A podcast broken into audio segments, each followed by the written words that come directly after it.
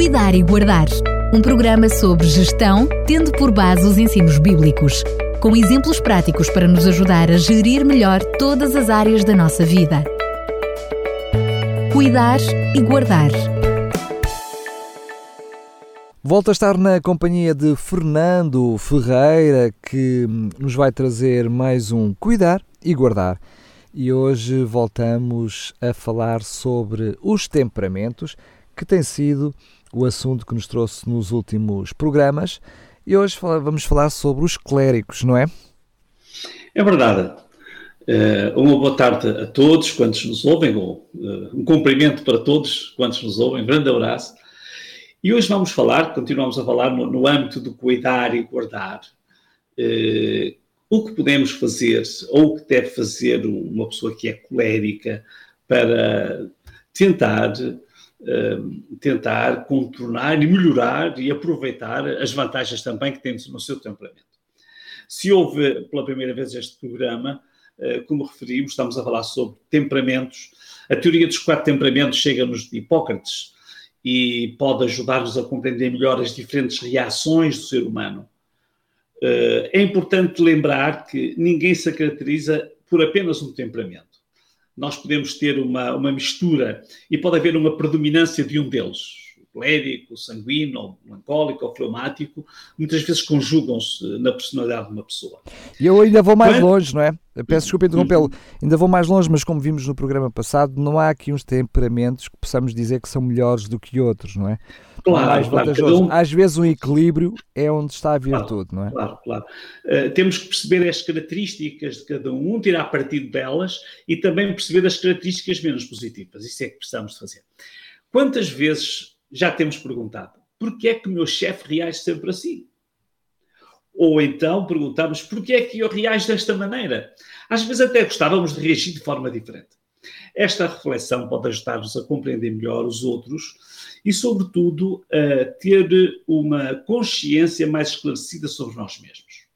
No programa anterior falamos com, eh, sobre algumas reações típicas do comportamento de um sanguíneo e abordámos ainda brevemente a personalidade de Pedro. Hoje vamos olhar com alguma atenção para os coléricos, como dizíamos. O colérico é muito prático. É um líder natural, tem um forte instinto de liderança e domínio é obstinado e otimista. É uma pessoa extrovertida, mas não tanto quanto sanguíneo. O seu cérebro está sempre a fervilhar de ideias, projetos e objetivos, que normalmente ele realiza, porque é uma pessoa muito produtiva. Aqui temos uma série de características interessantes, mas eh, também tem o seu lado menos positivo.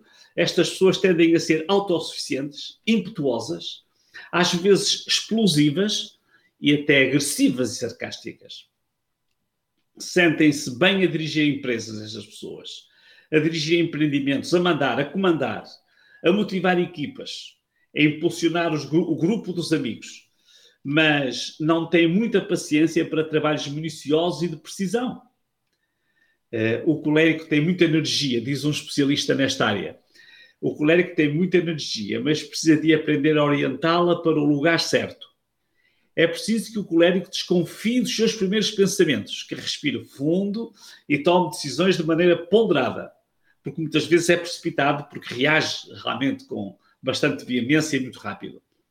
Precisa de assumir uma postura humilde, pois a tendência mais natural é para se tornar orgulhoso.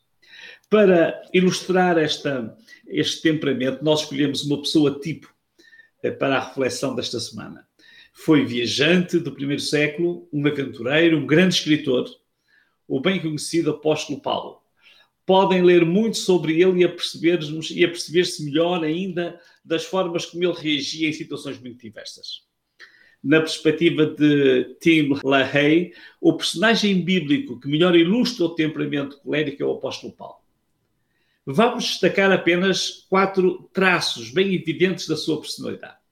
Primeiro traço, Gostaríamos de iniciar com outro, mas quando nós encontramos o apóstolo Paulo, nós destacamos a sua crueldade. Era uma pessoa cruel por temperamento. Ele ainda não tinha mudado o nome para Paulo, eh, seguia a cavalo a comandar um grupo de perseguidores aos cristãos que residiam na cidade de Damasco. A descrição que nós encontramos não poderia ser mais dura e esclarecedora. Diz assim o texto em Atos 9, 1 e 2.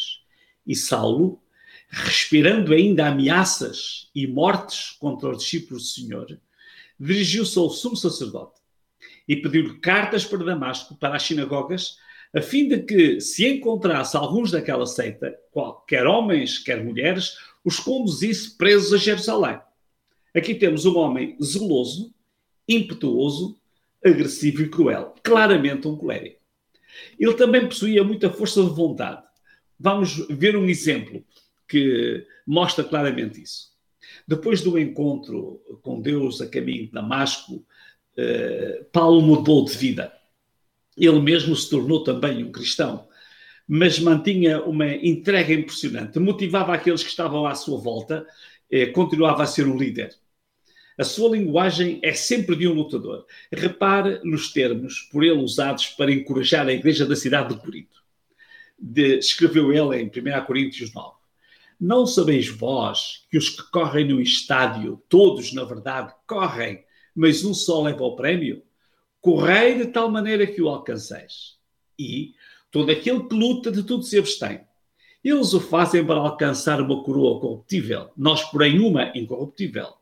Por isso, eu assim corro, não como uma coisa incerta, assim combato, não como batendo no ar. Antes subjugo o meu corpo e reduzo a servidão, para que, pregando aos outros, eu mesmo não venha de alguma maneira a ficar reprovado. Reparem na força da linguagem, exigente e combativo. Depois também Uh, outra das características bem visíveis no episódio que vamos referir a seguir é a agressividade. Alguns anos mais tarde, Paulo foi preso em Jerusalém e levado perante o Sinédrio, que era o tribunal judaico. Ouça a reação de Paulo, típica, clara de um colérico. Então Paulo olhou de frente para os membros do tribunal judaico e disse: Meus irmãos, vivi até o dia de hoje com a consciência tranquila diante de Deus. Aqui temos um instinto de liderança, um homem que encara a Assembleia, mesmo estando a ser acusados. Não uma pessoa que se retrai, é, é realmente um verdadeiro colérico. Mas Ananias, o sumo sacerdote, mandou os que estavam perto de Paulo que lhe batessem na boca. Paulo disse a Ananias: Deus há de castigar-te por isso, seu fingido. Estás aí assentado para me julgar segundo a lei e mandas bater-me, sendo isso contra a lei?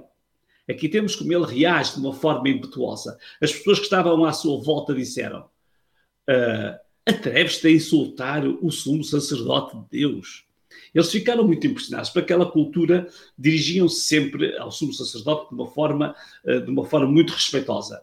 E Paulo não tem, uh, não tem rodeios, diz aquilo que vai na alma. Era também um homem muito rigoroso. Paulo era um líder eh, com muita dificuldade para tolerar hesitações ou os recuos daqueles a quem dirigia. Veja o que aconteceu num episódio muito interessante. Diz um texto de Atos 15.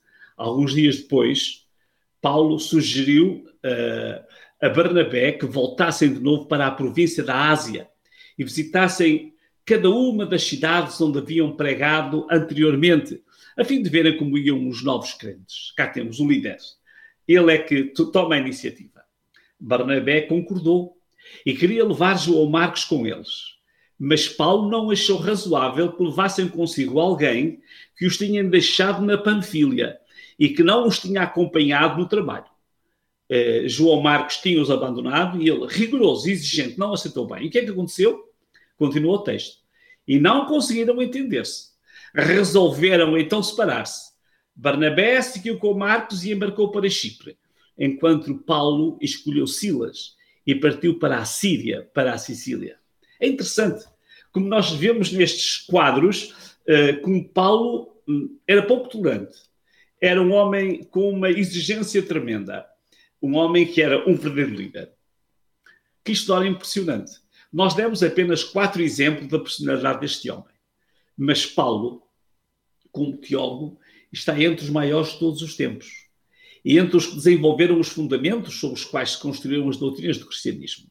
Foi um hábil orador, um escritor de prosa vigorosa que às vezes chegava a ser poética, um grande organizador, um enorme evangelista, um homem muito rigoroso. Mas é interessante que nós agora encontramos também um lado interessante, que é a humildade. Ele acabou por se tornar um homem humilde. Reparem duas frases dele. Uma encontramos em Coríntios, onde ele diz: Porque eu sou o menos merecedor de todos os apóstolos. E nem deveria ser digno de ser considerado apóstolo, da maneira que tratei a Igreja de Deus. Que sentia isto. Outro texto em Efésios. Eu, contudo, sou o mais pequeno de todos os crentes recebi este favor de Deus de anunciar aos gentios as riquezas de Cristo. Como é possível ouvir estes discursos da boca de um colérico? Há uma palavra para designar esta atitude: transformação. Os coléricos normalmente são pessoas com carreiras pessoais de sucesso. São guerreiros e lutadores que conseguem atingir grandes objetivos.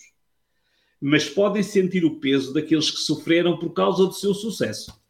Às vezes foram as famílias que tiveram menos atenção, outras vezes os companheiros que sofreram devido ao rigor da sua forte personalidade. Mas, se é colérico, tal como Paulo, pode moderar a sua personalidade. Paulo escreveu um texto numa das suas cartas que comprova esta transformação uh, e que pode acontecer mesmo na vida de um colérico, quando a natureza original pode ser sublimada pela educação espiritual. Reparem, encontramos este texto, é uma frase de Gálatas 5:22. O fruto do espírito produz em nós é o amor, a alegria, a paz, a paciência. Um colérico a dizer isto. A paciência, a bondade, a delicadeza no trato com os outros, a, a fidelidade, a brandura, o domínio próprio. É incrível. Não parece o mesmo Paulo que conhecemos nos exemplos anteriores. Como foi possível? Vamos ler uma das suas confissões. Ele escreveu também em Romanos: Que homem infeliz que eu sou! Quem me livrará deste corpo que me leva à morte? E depois continua no versículo seguinte: Bem, graças a Deus, porque isso foi justamente feito por Jesus Cristo, nosso Senhor. Portanto, eu, eh, eu mesmo na minha mente quero obedecer a Deus. Mas por causa da minha natureza pecaminosa, sou escravo do pecado. É interessante como o apóstolo Paulo põe isto tão claro. Aqui temos um guerreiro na luta mais difícil, a lutar contra, contra si mesmo, a luta contra o próprio ego, mas que encontrou um poderoso aliado.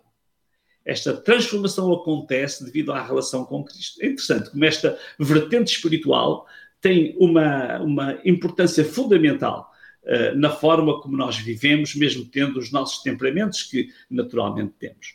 Esta relação transformou a Pedro, esta relação transformou também a Paulo. Conheça o seu temperamento e melhore a sua personalidade.